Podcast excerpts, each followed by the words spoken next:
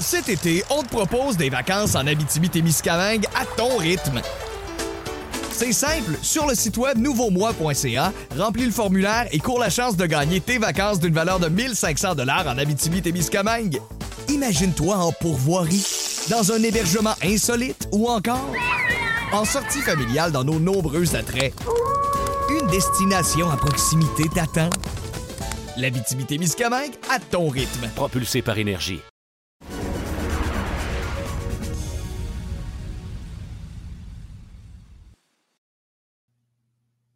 Bonjour à tous et bienvenue à Loin de sans foot. Olivier Brett avec vous en compagnie de Jean Gounel et Sidney Faux pour un épisode qui s'annonce des plus intéressants. On va beaucoup jaser d'équipe nationale du Canada.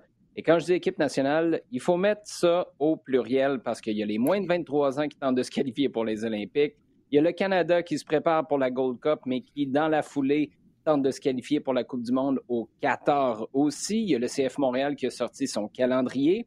Du côté de l'Europe, euh, ben, le fameux fair play financier, euh, la VAR, va-tu vivre la même chose? Fair play euh, financier a mangé la volée avec la COVID. On va en discuter au cours des prochaines minutes.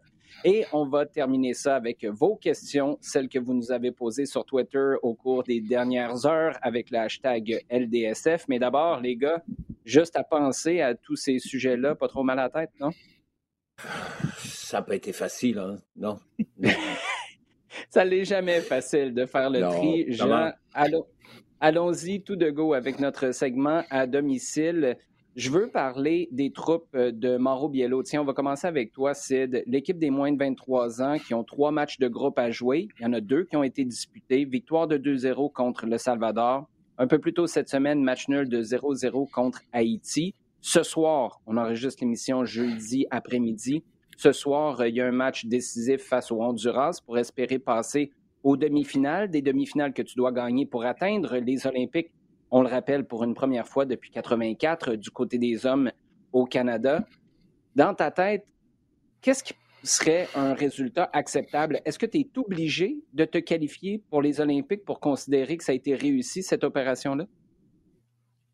Oui, oui, oui, oui. Je, euh, malgré la difficulté de, de la tâche, euh, je me lance sur ce terrain euh, glissant de qualification ou bust, comme on dit en, en, bon français. je pense que c'est là les, les exigences pour l'équipe canadienne.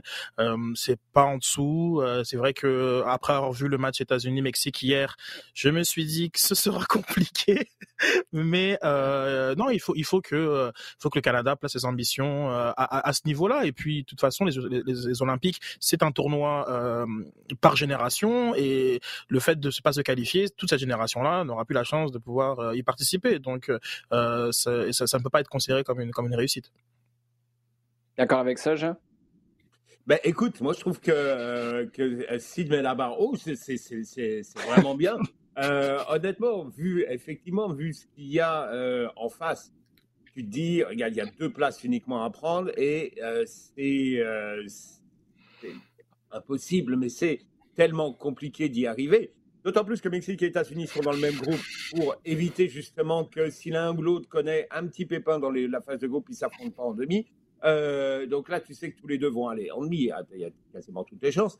Donc la tâche est. La barre est super haute. là où moi, je t'aurais dit, bon, bah, arriver en demi, arriver à ce niveau-là et essayer de jouer la qualif sur un match, c'est ce qu'on leur demande. Euh, je trouve que Sydney Malaba, oh, c'est bien, c'est vraiment bien. Je trouve que oui, euh, quand, quand j'y pense là maintenant sur le coup, je me dis, ouais, pourquoi pas Pourquoi pas mettre la demande à ce niveau-là maintenant Parce que euh, on sait qu'au bout du compte, il y a le talent pour le faire. Donc, oui, oui, dire que sans ça pour remettre en cause, perdre euh, à, ce niveau-là, ce sera décevant et ce sera peut-être euh, quelque chose à, réfléchir euh, pour, la suite. tu diras peut-être que c'est de la sémantique, mais j'ai l'impression qu'il y a la réussite, il y a le résultat acceptable, puis il y a un échec. Dans ma tête, tu te présentes, tu fais bonne figure en demi-finale, mais tu passes pas au prochain tour. Je pense que tout le monde va dire OK, il y avait juste meilleur que toi mm-hmm. en face. Ceci mm-hmm. dit, tu peux pas ne pas sortir de ton groupe. C'est là où le match contre le Honduras, un peu à mon sens comme le match contre Haïti, je comprends, là, tu peux l'expliquer, tu peux l'analyser, tu peux le décortiquer. J'ai eu la chance à la radio cette semaine de parler avec James Pantemis qui disait, et je le crois, là, on avait le feeling qu'on aurait dû sortir de là avec quelque chose de plus. C'est vrai, mais c'est pas arrivé. Là, on va pas revenir sur la Gold Cup en 2019 où c'est Haïti qui t'a fait la peau. Si des points échappés comme ça font en sorte que tu passes pas au prochain tour, que tu l'échappes face au Honduras, on, est d'accord que c'est un gros échec, là. C'est pas juste une embûche. Non, tout à fait, tout à fait. Je pense que même s'il y a des circonstances atteignantes euh, sur l'absence de préparation pour euh, le groupe de, de, de Biello, s'il y a aussi l'absence de du contingent euh, torontois qui quand même fait des différences dans la qualité de, de, de l'effectif, il est certain que de pas se qualifier pour au moins le, le tour des demi-finales et se donner la chance de pouvoir sur un match se qualifier aux, aux Olympiques, il n'y a pas de il y aura pas de façon de, de présenter comme comme comme une réussite. D'autant plus que tout d'un coup, euh, ben, le match contre Canada-Haïti, ben, on va le regarder avec euh, euh, avec un avec un autre angle parce que si James Pantemis lui pense qu'il devait ressortir avec des points, je vous garantir que du côté des des, Grenadiers, on se dit la même chose. c'est pas un match qui a été mhm. autant autant maîtrisé que le que le premier match de, du Canada où finalement ils n'ont pas justement su mettre du rythme, les, les changements aussi peut-être un peu trop tard il y a pas mal de choses qui, qui, sont à discuter, mais qui finalement passeront sous le tapis euh, en cas de qualification, euh, sachant que même si j'aime pas ce terme-là, une défaite contre les États-Unis ou le Mexique resterait honorable. Ouais, honorable. Sortez ça du vocabulaire de Sidney Fowo. On n'aime pas ça. On avait ça, c'est comme euh, avec le CF Montréal au fil des ans. Là verre à moitié plein, verre à moitié vide. On peut-tu garocher ça aux poubelles puis juste s'arranger pour avoir des résultats qui sont satisfaisants à la base? Euh, Jean, parce qu'au Canada, où c'est peut-être dans la cour de la CONCACAF, en fait, je présume que c'est dans la cour de la CONCACAF, on fait jamais ça bien simple pour les partisans. Il y a les deux équipes nationales qui jouent ce soir. Tu as d'un côté les U23, mais tu as l'équipe nationale aussi qui va être euh, en qualification. On parle de l'équipe nationale senior, celle de John Herdman, Samuel Piet, Atiba Hutchinson, d'ailleurs, qui n'a pas pris sa retraite euh, internationale, qui est de retour dans le groupe, tout comme Alfonso Davies. Euh, l'objectif, on n'arrête pas de parler de 2026, mais l'objectif assumé de John Herdman, c'est de qualifier son équipe pour le Qatar dès l'année prochaine. Dans ta tête, je ne veux pas parler de réaliste parce que et ça, c'est très débattable. Mais est-ce que tu penses que c'est atteignable comme objectif? Il reste encore beaucoup d'étapes, mais tu penses que c'est atteignable? Oui, c'est atteignable. C'est atteignable parce que euh, on, le dit et je pense que tout le monde est capable de le voir. Il y a du talent euh, qui est reconnu un petit peu partout et euh, du talent. Il ne s'agit pas de trois, quatre joueurs, mais là, je pense qu'on est en train de parler quasiment de d'une une, génération et demie parce que je, je vais chercher des joueurs qui ont Bon, la tranche 20-24, clairement, il y a mhm. quelque chose de bien là-dedans. Mais il y a quelques joueurs qui ressortent de la tranche d'âge supérieur qui sont capables de, guider cette équipe. Donc on est dans une situation qui est, euh, idéale, je dirais, euh, sachant que l'échéance 2026, c'est encore, euh, c'est encore autre chose. Mais là, pour cette, pour cette génération-là de, de, joueurs, je pense que non seulement l'ambition doit être là, mais qu'il y a les moyens de le faire il y a un progrès qui a été très très net. Il y a eu quelques, euh, il y a eu quelques gifles qui ont été prises. Tu as, souligné le cas d'Haïti, qui dans le processus d'apprentissage sont, des choses qui ouais, t'encaissent et puis tu refais plus les mêmes choses après, euh, clairement. Euh, et puis bon bah oui, je pense que actuellement il n'y a pas, si tu mets de côté États-Unis et Mexique, il n'y a pas d'équipe apprenable dans, dans la CONCACAF. Euh, en tout cas, pas d'équipe qui, sur le papier, soit clairement supérieure au, Canada. Le Costa Rica, qui était pendant longtemps la troisième, voire même la deuxième équipe de la CONCACAF, est en, assez nette baisse de, de, régime. Euh, d'autres mhm. équipes euh, qu'on voit régulièrement, comme le Honduras aussi, parce qu'ils ont eu de très bonnes générations. Là, c'est un peu moins bon en ce moment. Tu as d'autres équipes émergentes Haïti. Et Haïti, je les mets euh, évidemment euh, parce que tout le monde se rappelle de ce match-là de, la Gold Cup et parce que ça va être adversaire du Canada au prochain tour.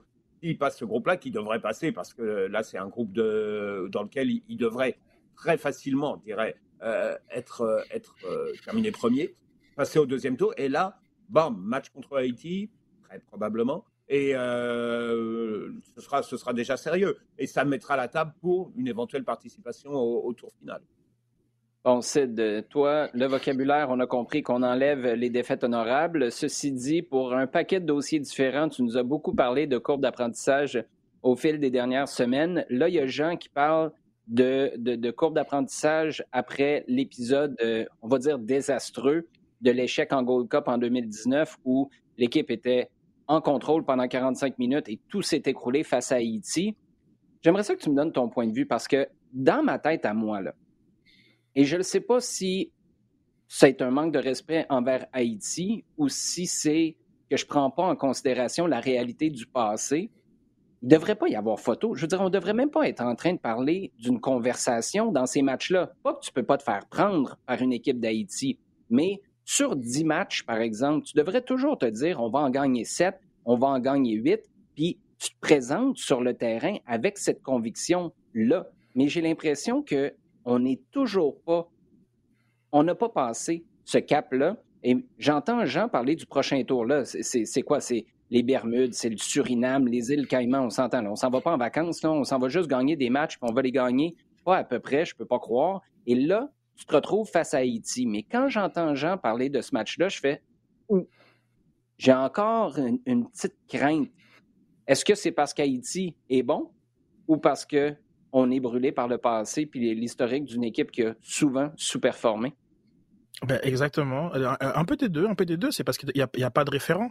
Il n'y a pas, il y a pas une histoire sur laquelle euh, s'appuyer. Euh, Haïti a, a, a bousculé euh, les États-Unis, a bousculé le Mexique, mais il y a une force de, de l'histoire, des certitudes chez, ces équipes-là qui font que dans la zone Concacaf, ils finissent toujours par avoir le petit oomph qui, voilà, qui les fait passer au prochain tour. Donc parfois le oomph c'est l'arbitrage, mais c'est la différence pour le Canada, c'est qu'il n'y a pas assez de certitudes euh, acquises qui nous permettent de dire bon ben un match euh, contre une équipe qui est quand même sur papier euh, moins préparée, moins amené, à, nous bousculer, c'est voilà c'est un acquis. C'est pas le cas, c'est pas le cas parce que on a le Canada du match aller contre les États-Unis, on les a vus conquérants et on, a tous voulu s'acheter un maillot du Canada floqué à Alfonso Davis et, Jonathan David. Puis après, ben, il y a le, match retour, il, pleut un petit peu, tout d'un coup là, les, joueurs sont, sont moins ont, moins faim et, on se demande bon c'est quel visage? Et même je dire effectivement les adversaires du jour euh, du premier tour euh, de, de, de, la zone de qualification c'est certain que voilà c'est une formalité mais dès qu'on va se positionner contre, euh, on parle d'Haïti, on parle même je sais de la Jamaïque qui a commencé, à, qui fait une course euh, euh pour les binationaux. Mhm. J'ai vu la liste de joueurs que la Jamaïque est en train de, mhm. de, viser. Je me suis dit ah tiens ils ont compris que aussi ils ont un, ils ont un bassin de joueurs en Angleterre qui peuvent, peuvent aller chercher. Le Suriname qui fait la même chose avec avec avec tous les joueurs qui sont formés en, en, en Hollande. Je, je, je, pense de plus en plus que même 2026, bon effectivement peut-être qu'on sera qualifié d'office, mais mais c'est pas acquis dans Concacaf euh, je pense que euh, lorsqu'on va de plus en plus regarder ce qui se passe chez les autres nations, euh, c'est pas c'est pas acquis, c'est pas acquis du côté du, du, Canada, non. John Herdman te dirait, ben nous aussi, on fait dans les binationaux. On est allé chercher Ricardo Ferreira, qui a représenté le Portugal. On a été capable d'avoir une exemption et on l'a ramené pour, on l'espère, régler quelques problèmes en défense centrale. Ça, ça va être franchement intéressant à surveiller pour voir si on est capable d'avoir des bases un peu plus solides pour permettre aux Alfonso Davies, Jonathan David et compagnie de faire euh, le travail devant au cours euh, des prochains matchs. Sid, on en a parlé il y a quelques semaines. On se demandait si Wilfred Nancy, lors de sa nomination officielle comme entraîneur-chef euh, au CF Montréal, allait trouver un autre adjoint pour, pour venir dans son staff ou s'il allait y aller tel quel, statu quo, avec les adjoints qu'il y avait déjà. Bien, on a eu la réponse au cours de la dernière semaine. Il y a un adjoint qui s'ajoute, un visage connu, un gars qui a été aux côtés de Wilfred Nancy, alors que lui-même était adjoint à Mauro Biello, à l'époque où Biello était entraîneur-chef euh, de l'Impact. Comment tu as réagi à cette nouvelle-là? Est-ce que tu t'attendais à ce genre de profil-là? Et l'ajout de Jason DiTullio, tu interprètes ça comment? Alors, euh, double surprise pour moi, puisque euh, première surprise, c'est que je pensais pas que euh, Wilfried Nancy aurait fait appel à, un adjoint. Bon, je pensais peut-être naïvement que euh, les, euh, les, les, personnes en place étaient suffisantes. Donc ça, ça, ça, ça, a été une surprise. Et puis au niveau du profil, je parle, je parle bien du, du profil, j'aurais pensé que si un adjoint se, se, se, greffait au staff actuel, il serait plus expérimenté. donc ça, c'est mes deux surprises surprise. Et en conclusion, bah, je suis très très content que Jason rejoigne le staff de, de Wilfried Nancy parce que c'est une très belle tête de foot. J'ai eu l'occasion de lui parler à plusieurs reprises dans, lors de son premier passage en, en 2015. Puis il a une expérience avec avec les jeunes. il a pu rouler un peu sa bosse du côté de de, de, de Canada Soccer. Donc c'est puis c'est une personne proche de Wilfried et je pense qu'il c'est important justement que qu'il y ait à la fois une communion d'idées, mais des personnes qui sont capables aussi un peu de, de, de le challenger sans que ce soit des attaques personnelles, si, si je puis dire. Donc finalement, il coche beaucoup de cases, beaucoup de cases sur lesquelles je, je me dis, lui, c'est lui Jason, c'est une bonne chose. Après, en termes de, de, de, de profil et nombre, j'aurais pas cru que qu'il euh, y aurait eu un, un, ajout. Peut-être que l'isolement, l'isolement, la distance. Euh, moi, je pense que c'est quelque chose qui avait manqué quand même beaucoup à, à, à l'équipe de, de, Thierry Henry, surtout après le départ de Patrice Bernier. Euh, mhm. Gérer un groupe, euh, on parle d'une vingtaine de, de joueurs, avoir l'œil sur tout ce qui se passe ça c'est compliqué. Donc, je pense que Wilfried est, est, est prudent et, et sait que voilà, il aura besoin de monde parce qu'ils seront très seuls euh, quand ils seront en, en Floride. Oui, et besoin de gens qui pensent comme lui.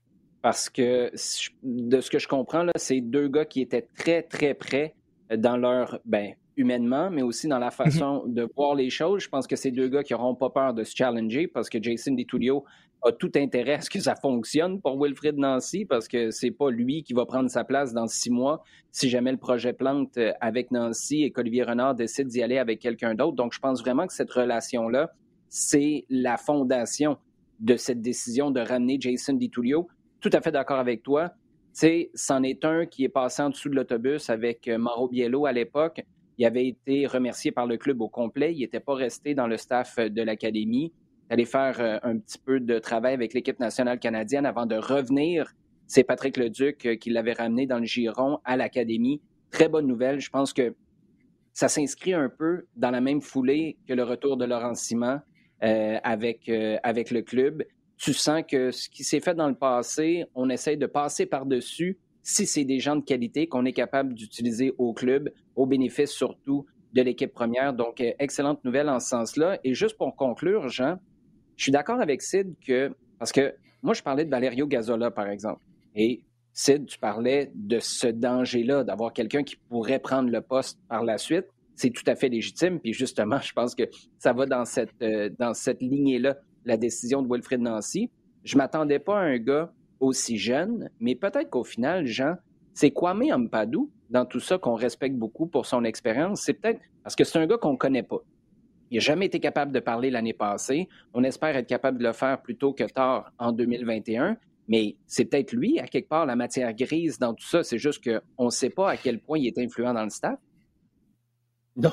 Non, certainement, certainement. Euh, je voudrais rejoindre rapidement ce que dit euh, ce que Sid sur la nomination de Jason. Jason, on le connaît tous. Hein. Euh, on sait, on sait effectivement qu'il a au niveau ballon dans la tête parce que c'est vraiment une mine. Hein, mhm. c'est absolument incroyable. Et comme on l'a déjà dit ici, euh, il est effectivement sur cette même longueur d'onde. Il est, euh, il est au courant de, de, de, vraiment ce qui se passe actuellement. Euh, euh il, il, est vraiment au fait de, toute l'évolution qu'il y a dans, le, dans le jeu et dans tout, ce qu'il peut y avoir vraiment autour du jeu et autour du jeu, ça veut dire aussi dans l'encadrement et on a on a vu à quel point l'encadrement ça allait être essentiel. Dans le cas de, de Kwame Ambadou, bah oui, je pense que euh, c'est certainement quelqu'un qui va sortir de l'ombre clairement durant durant cette saison avec cette possibilité un peu plus d'être euh, sur la sellette, de, de, s'exprimer. Là, on va voir vraiment euh, euh effectivement où euh, où il va puiser un petit peu certaines de ses références, certaines de ses sources, et, et euh, est-ce que lui, il va être, il va être capable d'apporter, euh, en sachant qu'il aurait été un petit peu l'élément à part mm-hmm. quand tu vois, euh, quand tu vois le, le trinôme Nancy dit Simon, mais que l'année qu'il a passée la saison dernière doit faire en sorte qu'il est pas mal plus proche maintenant de, de, du, du noyau dirigeant. Donc, bout, et, j'oublie même Rémi Vercoutre là-dedans, mais euh, ah qui en fait partie très clairement. Donc, ce qu'on a, c'est un, groupe qui me semble extrêmement soudé au niveau de, euh, au niveau de, la direction, ben, du sens ou vers lequel ils vont,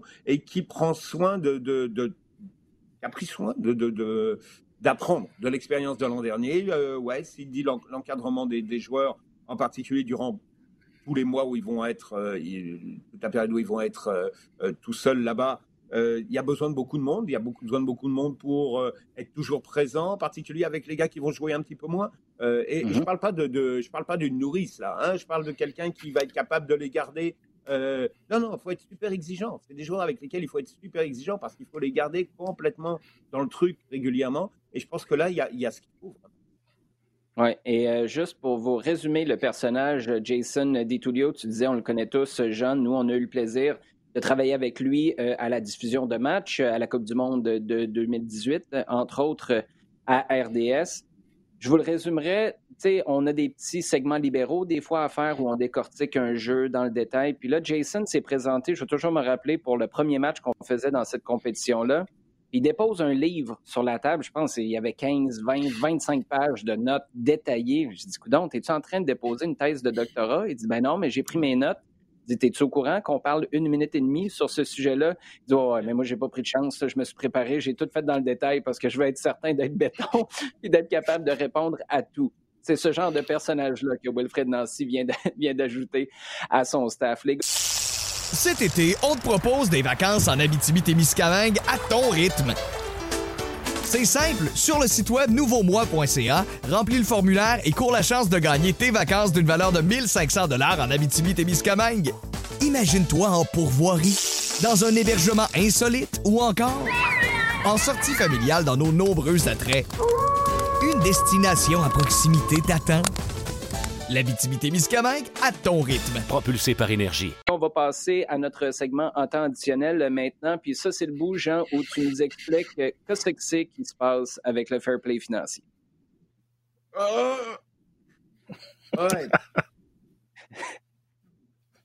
bon. Euh, fair play financier. Euh, il est clair que l'UEFA vient d'annoncer qu'ils euh, allaient, ils allaient revoir. Il ne s'agit pas de le mettre à la poubelle hein, complètement. Il s'agit de revoir la façon dont ça va s'appliquer parce qu'ils euh, se rendent compte que, euh, d'une part, avec ce qui vient de se passer l'année dernière et les pertes énormes que les clubs ont subies, euh, mmh. ils ne pouvaient pas, ils ne pouvaient absolument pas faire face aux objectifs qui normalement sont, doivent être remplis dans le cadre du fair play financier. Ça, c'est une première chose.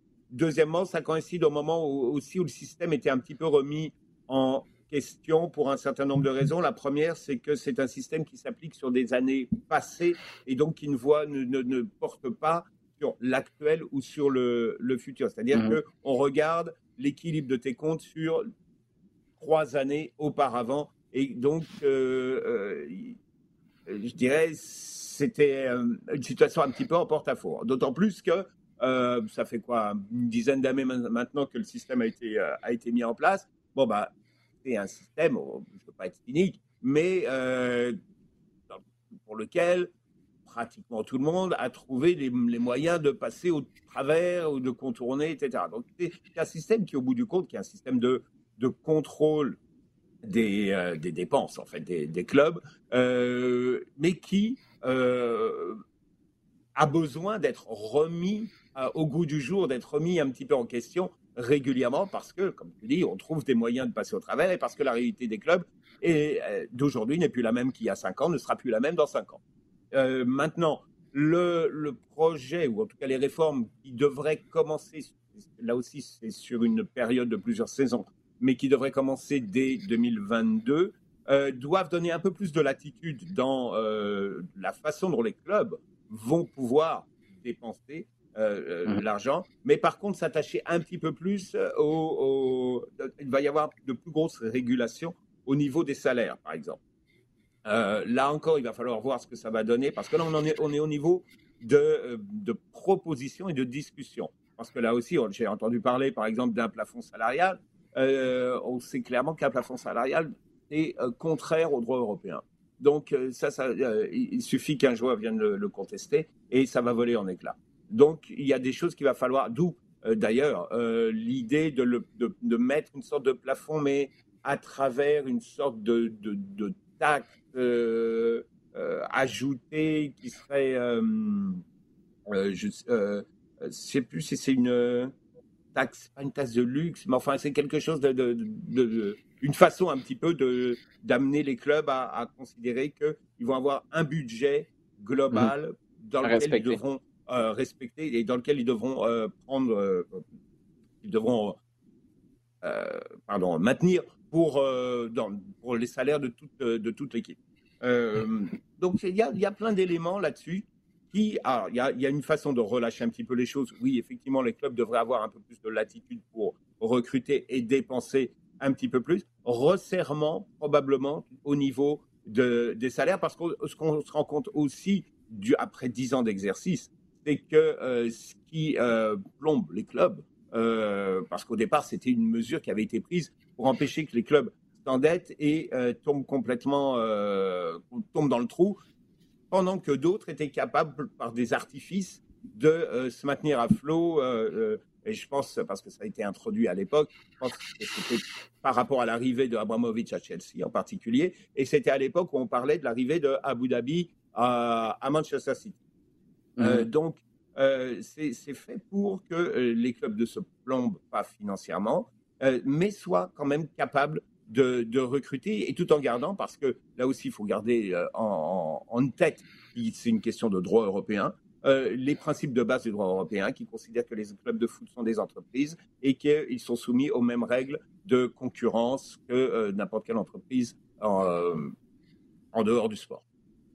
Moi, ce que je retiens dans tout ça, c'est que euh, ben, J'allais justement dire, ce que je retiens dans tout ça, c'est que la comptabilité est extrêmement créative. Moi, être dans un de ces meetings-là, là, puis être capable de voir un propriétaire de club débarquer puis dire à ses comptables, là, là, mets ça dans le cas ce que tu veux, là, mais arrange-toi pour que ça marche au bout du compte. les trois dernières années, ils me permettent d'aller acheter Lionel Messi, par exemple. Arrange-toi avec Exactement ça. Je vais être bien heureux. Sors ta trigonométrie, sors ta calculatrice scientifique, puis je reviens, je reviens te revoir dans une heure, une heure et demie en espérant que, en espérant que tout fonctionne. Est-ce que j'ai bien compris, Jean? Ouais, je pense que c'est pas mal ça. on, avait, discuté, c'était la blague au moment où PSG avait signé Neymar et Mbappé. Et en gros, c'était ça. C'est le gars à son bureau, quelqu'un arrive en disant voilà, dossier Neymar et Mbappé, dossier fair play financier. Tu me fais rentrer ça là-dedans, et puis voilà. Oui, c'est ça. Ben, ça rentre pas dans notre fichier Excel. Ben, il n'y a pas de problème. Delete, mets ça dans la corbeille, vide la corbeille, puis fais un nouveau, puis arrange-toi pour que ça marche, puis que ce soit vert au bout du compte, que ce soit pas, que ce soit pas trop rouge. Euh, Sid, je veux t'entendre sur euh, le dossier de l'euro. Là, euh, Alexander Seferin, qui est le président de l'UEFA, a demandé aux villes hôtes de lui garantir, je pense qu'il a donné un mois ou quelques semaines, bref, il a dit qu'au cours des prochaines semaines, il y aurait des discussions, et il a demandé aux villes hôtes, on répète, c'est un projet de 12 pays, donc 12 villes différentes un peu partout en Europe pour un euro anniversaire, un anniversaire qui a été repoussé d'un an finalement. Et là, ce que Séphérine demande, c'est des garanties de ces villes-là qu'on aura la possibilité d'avoir des fans dans les estrades. Hier, j'ai eu l'occasion d'avoir euh, un bel entretien. Je, le plug parce que ça peut intéresser les gens qui mm. nous écoutent en ce moment. À la radio, j'ai parlé avec Laurent Simon. C'est sur euh, mon compte Twitter si vous voulez aller voir. Et je lui ai posé la question, tu sais, toi comme joueur, tu as encore des contacts là-bas, est-ce que tu penses que c'est une possibilité dans le contexte actuel où on ne sait même pas si le CF Montréal, par exemple, va pouvoir revenir de ce côté-ci de la frontière avant juillet ou que de demander à des villes maintenant de donner des garanties comme celle-là, tu voyais que Laurent disait c'est compliqué parce que d'un pays à l'autre, ça peut être des règles complètement différentes. Ça évolue avec les vaccins, on comprend. Il y a certains championnats qui sont plus avancés que d'autres euh, ou qui ont des règles différentes pour les supporters dans les estrades. Mais tu sentais dans la réponse de Simon qu'il y avait encore un gros point d'interrogation. Comment tu accueilles ça, cette volonté du président d'avoir des garanties tout de suite pour un, pour un, un élément qui est, majeur, là, qui est souvent largement hors du contrôle des villes hautes? Ouais, c'est euh, un aveuglement volontaire de la part du président de, de, de l'UEFA. On peut pas aujourd'hui en mars euh, pouvoir se projeter même dans trois mois euh, dans, dans 12 pays euh, différents et, euh, et avoir la garantie que ils seront en mesure d'accueillir du public. Et lorsqu'il a fait sa sortie où il, indique que l'euro ne sera pas joué à huis clos, on se demande bien les, les, motivations parce que ce sont des problèmes de santé publique. c'est pas parce que il y a un impératif événementiel que ça changera quoi que ce soit, sachant que peut-être que c'est pas c'est même pas forcément le plus problématique de, de, la tenue de l'euro. Je pense que les les, les fan zones qui sont des, rassemblements où on, est, on est tous collés les uns sur les autres à regarder à regarder deux trois écrans géants sont tout aussi problématiques et il y a beaucoup de, de, de paramètres qui sont à, à, à considérer. Et c'est pour ça que je, je sens que ça me semble très présomptueux. Euh, ça, ça, ça, met la pression sur euh, sur différents euh, ben, gouvernements ou municipalités, et, et, et, je vois pas forcément l'intérêt de la de, de, la de la démarche. je crois que à, à la place de, on pourrait assumer tout de suite que ben, l'euro sera à huis clos. C'est pas la première des compétitions qui se joue à huis clos dans, durant cette période de deux ans euh, qui sera la période Covid. Puis effectivement, les, les, les clubs anglais déjà par exemple s'organisent euh, au retour des euh, des, euh, des partisans dès la, dès la rentrée. C'est pareil, genre, comme j'ai vu aussi des communications du côté de, de la France mais l'euro, ben, c'est avant, c'est avant cette fenêtre d'automne où on pourrait raisonnablement penser que la, que la vaccination soit suffisamment avancée pour permettre le retour euh, de personnes dans, dans, les tribunes. Est-ce que c'est possible, Jean, qu'il y ait quelque chose de prémédité dans ce discours-là de Séphérine, sachant très bien que personne, en tout cas certainement pas les 12 villes hautes, vont être, vont être capables de donner cette certitude-là maintenant? Est-ce que c'est le moyen, dans le fond, de donner la responsabilité aux villes qui prennent eux-mêmes la décision parce qu'ils disent que la santé publique ne nous donne pas la possibilité de donner ces garanties-là, sachant que Séphérine en arrière a déjà un autre plan, il est capable de se retourner vers un ou deux pays qui disent nous, on est capable de l'accueillir dans les conditions qui font ton affaire. Puis lui, il sait très bien qu'à partir du moment où les villes disent non, on ne peut pas t'offrir les garanties. Il dit pas de problème, désolé pour vous, on passe à un autre dossier. Puis ce dossier-là, dans le fond, c'est un plan qui est déjà dans sa poche en arrière. Oui, je pense qu'on est pas mal dans cette, euh, dans cette hypothèse-là. Euh, regarde, l'UEFA a envisagé déjà depuis plusieurs mois divers, divers scénarios. Le scénario qui était le plus positiviste possible, qui était à des stades à 70-100% de capacité, des stades qui étaient à 30-70% et des stades qui étaient à 0-30, euh, c'est-à-dire éventuellement huis clos ou un minimum de, de, de supporters. Donc, il y a déjà ces possibilités-là qui avaient été envisagées par tout le monde. Euh, là, c'est un petit peu mettre, mettre la pression supplémentaire. Et qu'est-ce qui se passe? Tu as Copenhague qui a déjà dit qu'ils qu'ils euh, ils assuraient 10-11 000 euh, spectateurs par match au premier tour et pour le huitième de finale. Tu as Saint-Pétersbourg qui a annoncé la même chose. Je pense qu'ils annoncent 20 000 spectateurs à peu près. Donc déjà, tu as mm-hmm. deux, deux villes sur 12 qui sont rentrées dans l'engrenage et qui commencent à avancer. Qu'est-ce que font les autres? Euh, Tu peux pas dire euh, non, nous c'est pas possible, parce que là, à ce moment-là, les femmes disent ben, il y a, vous voyez à côté, il y a, y a eux, ça marche bien. Nous, euh, euh, à ce moment-là, on peut aller, on peut aller ailleurs. Et parce qu'il y a aussi cette possibilité, ce plan B ou C, si tu veux, comme tu le mentionnais, qui est de, trouver des, zones, des endroits euh, où tu peux jouer un nombre important de, matchs dans des infrastructures qui existent déjà, euh, totalement huis clos. On a parlé de ce qui s'est passé euh, durant la durant l'Europa League et la Ligue des Champions la fin, à la fin de la, saison, au mois d'août l'année dernière. on, sait que l'Angleterre dit depuis longtemps qu'elle est totalement prête à accueillir la totalité du tournoi. Donc, de ce côté-là, je dirais, il y a, y a probablement suffisamment d'assurance de, que euh, quelque chose de, concret va se passer.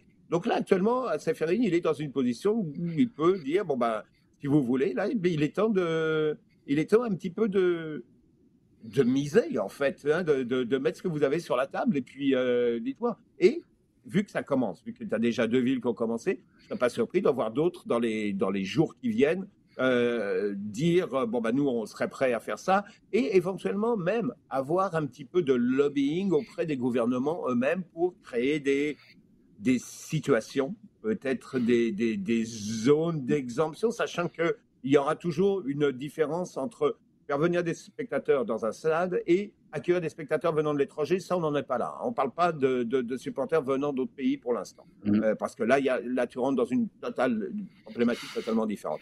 Mais dire, bon, ben, regarde, c'est possible, il y a des pays qui sont, qui sont déjà capables de le faire. Où, où en êtes-vous, vous, dans votre réflexion? Il y en a du pouvoir, hein, M. Séphérine? C'est dit misé, je comprends, mais là, tu n'es pas au casino, tu es en train de travailler avec la santé publique. c'est, bien sûr. C'est des gros dés, des gros dés que M. Séphérine a dans ses mains et qui est en train de rouler en ce moment. Les gars, sujet chaud, on passe à notre segment parce qu'on a cinq super bonnes questions cette semaine. On va essayer d'être concis parce que vous allez voir, c'est des questions qui partent dans tous les sens et je dis ça dans le meilleur sens du terme. Sid, on va commencer avec toi. Question de Raph Grégoire qui dit avec euh, les nouvelles qui sont sorties en France, avec euh, Pierre Ménez euh, qui a été attrapé avec une vidéo, des images qu'il montre en train de forcer une femme à l'embrasser, est-ce que la FIFA devrait retirer la voix de Pierre Ménez de son produit, de son jeu FIFA?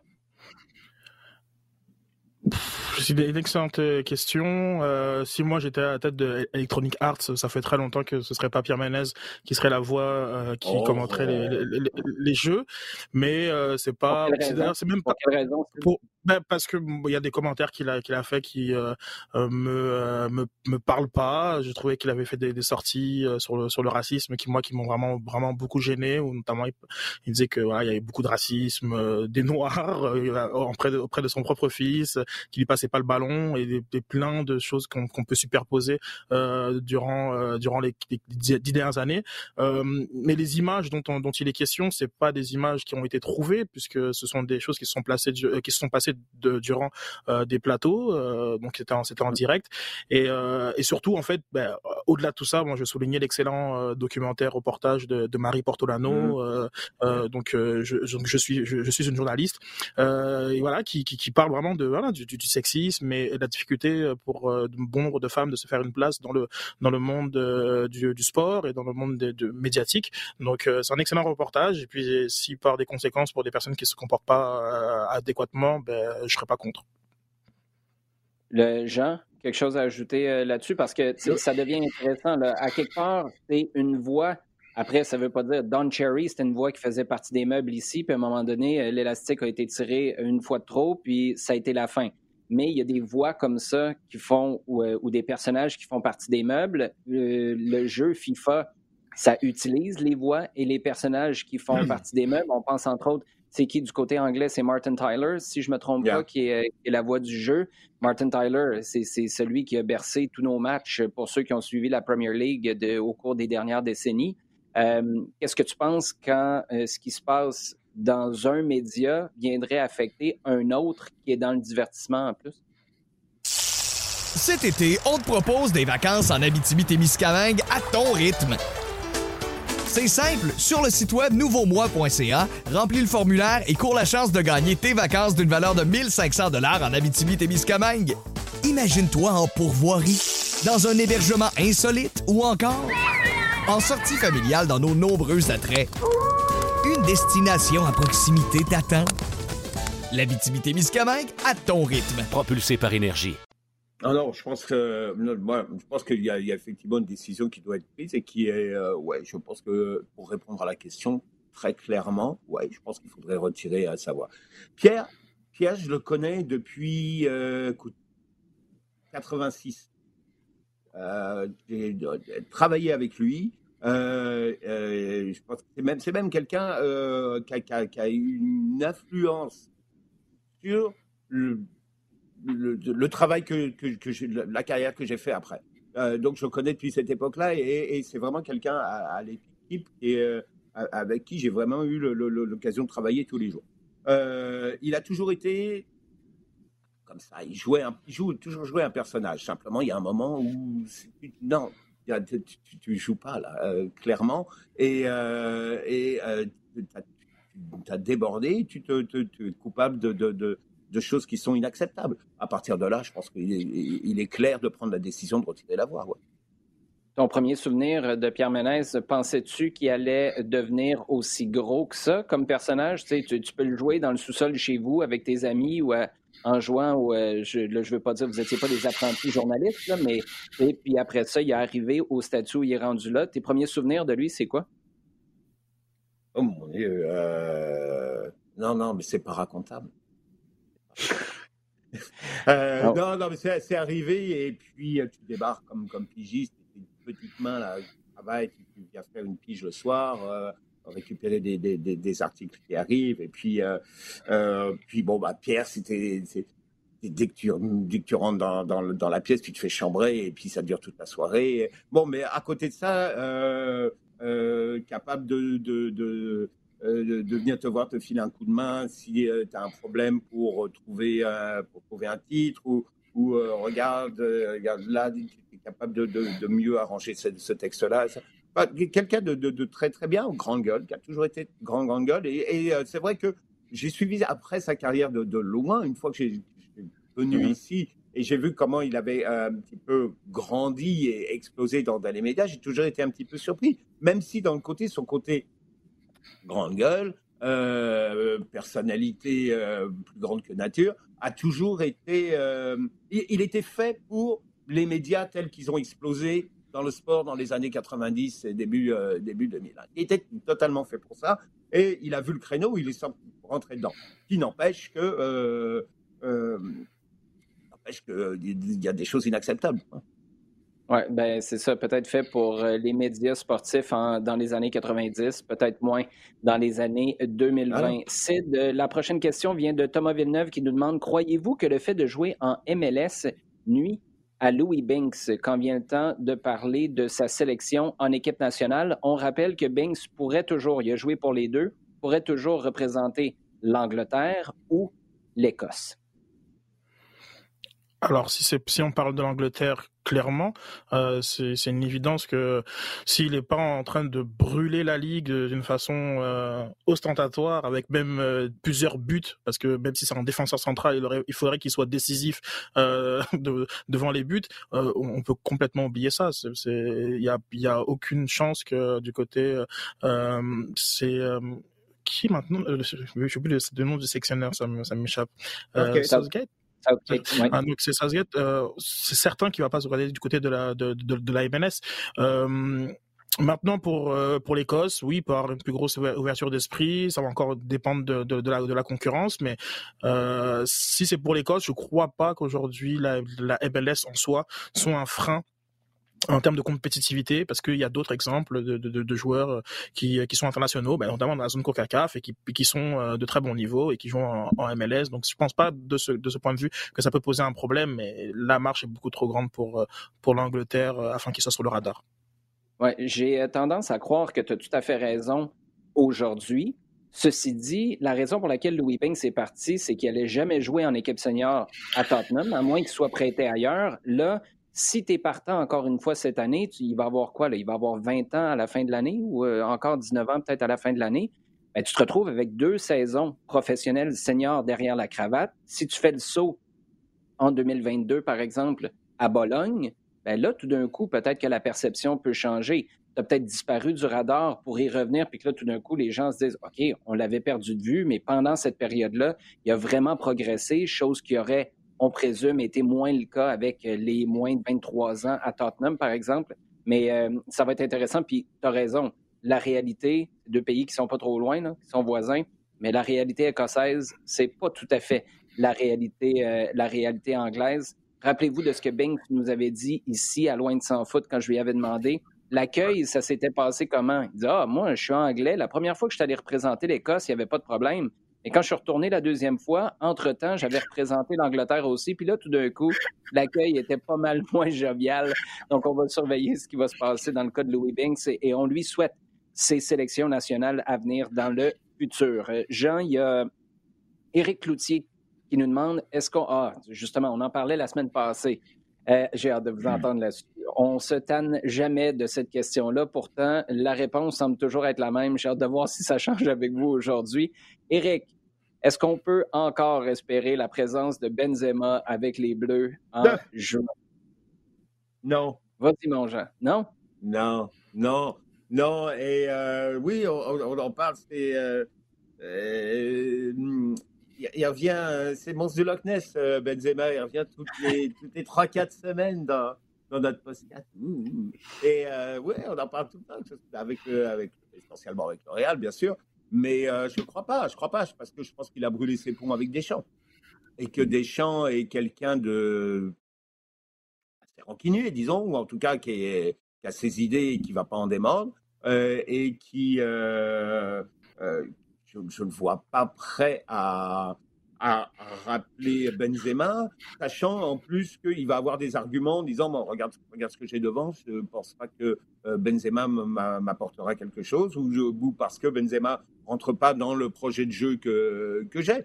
Euh, bon, d'accord, il a, il a fait un petit peu marche arrière avec Rabiot, hein, mais euh, dans des circonstances un petit peu, un petit peu différentes, particulières. Je pense qu'avec Benzema, il y a un problème plus, plus de fond. En tout cas, personnellement, je serais extrêmement surpris qu'il soit rappelé euh, par, euh, par Deschamps. Je ne vois absolument pas la moindre compatibilité entre les deux. D'accord avec ça, Ced ce serait surprenant. Euh, Est-ce que oh, ça c'est l'ouverture ouais, non, il y a l'ouverture. Bon, mais c'est vrai que ça fait cinq ans que c'est un, un, peu voilà, la, la, la, marotte. Là, à chaque fois qu'il y a un rassemblement de l'équipe de France, euh, euh, on, on, reparle de, de, de, Karim Benzema. Mais je pense qu'à la différence euh, des années précédentes, euh, bah, d'une part, bah, il y a de l'eau qui a coulé sous, sous les ponts. Je pense que euh, d'un point de vue de l'opinion publique et pas simplement les, des, des, défenseurs purs de, de, Karim Benzema, je pense que il y a une sorte de pardon public qui, qui s'est qui, qui, s'est qui s'est fait. Et puis je pense que l'autre euh, l'autre donnée c'est que ben il est en super forme. Il est vraiment, vraiment euh, dominant. Et il y a, on va pas se cacher derrière la présence d'un Gareth Bale, d'un Cristiano Ronaldo, de, de toutes sortes de choses. Là, là, je pense qu'il prouve que c'est un attaquant de, de, de, premier plan. Je dis pas qu'il ne l'était pas, mais je pense qu'aujourd'hui, c'est, ça, ça saute tellement aux yeux et lorsqu'on regarde un match de l'équipe de France, comme j'ai eu le malheur de me taper hier, eh ben on se dit, ben, ça hmm. ferait du bien, ça ferait du bien, un Karim Benzema dans, dans, dans cette équipe, euh, voilà, qui, qui, manque cruellement de créativité, de rythme et, et, de, et de beaucoup de choses, malgré le, le talent qu'il y a euh, à, à ses postes offensifs. Ouais, pour ceux qui ont raté ce résultat-là, je vais vous résumer ça en disant que face à l'Ukraine, l'équipe de France a marqué deux fois puis a fait match nul 1-1. Voilà, ça dit tout, ça dit rien, ça vous résume ça en pas long.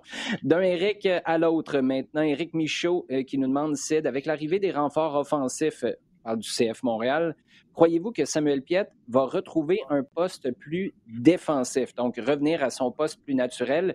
Et d'ailleurs, en ce sens-là, la question a été posée à John Herdman, le sélectionneur national sur l'expérience de le faire jouer plus haut sur le terrain lorsque Thierry Henry a choisi de faire ça avec Piet en 2020.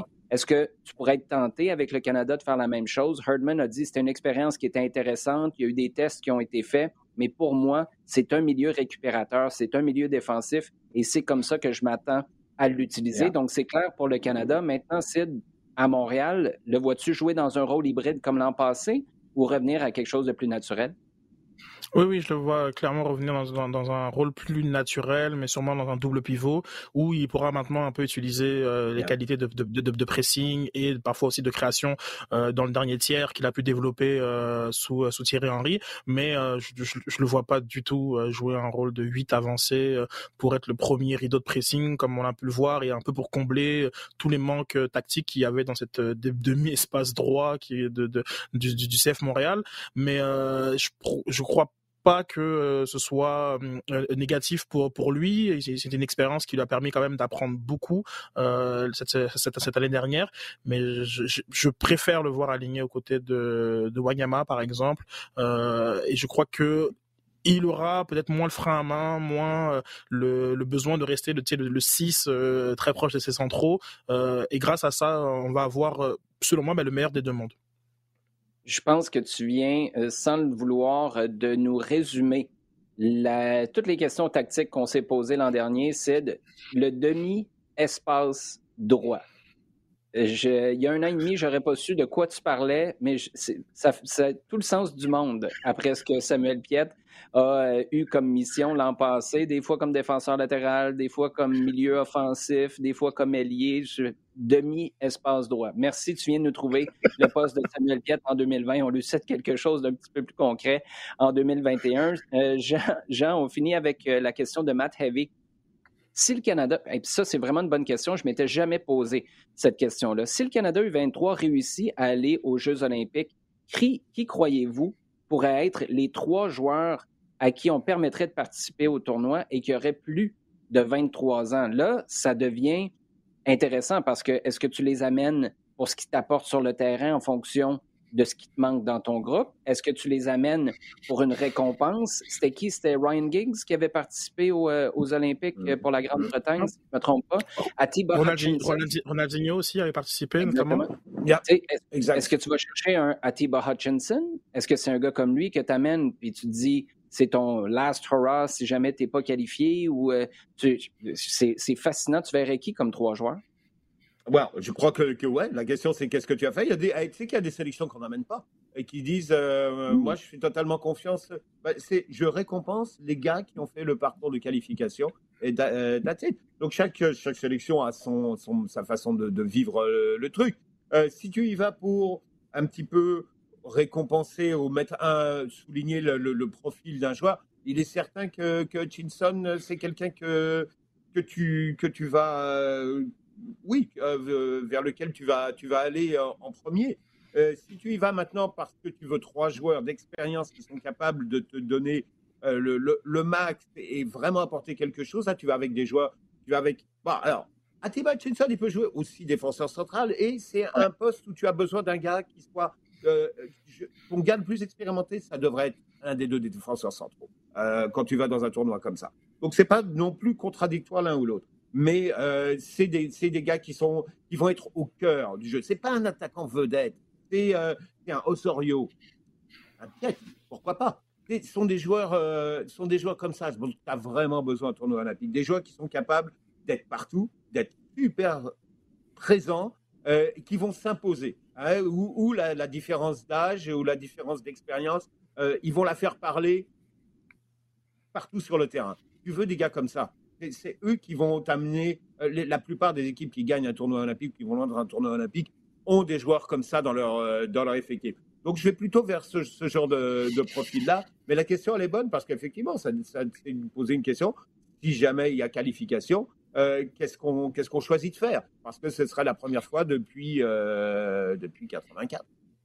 Toi, Sid, tu irais avec qui? Est-ce qu'il y a des gars qui sautent aux yeux? Parce que avec la génération qu'on a en ce moment, on en parlait en début d'émission, euh, Jean, tu as aussi les Alfonso Davies, c'est les Jonathan David. Est-ce que, est que tu les amènes, ces gars-là? C'est n'est pas la question qui nous est posée par Matt, mais cette question-là se poserait aussi. Maintenant, si on va au-delà mm-hmm. des 23 ans, tu irais avec qui, Sid? Alors, pour moi, la question est extrêmement compliquée parce que, euh, si je m'abuse, il y a la Gold Cup euh, dans la dans la même dans la même période. Donc, je me demande même si c'est pas l'U23 qui va se faire piller par l'équipe nationale.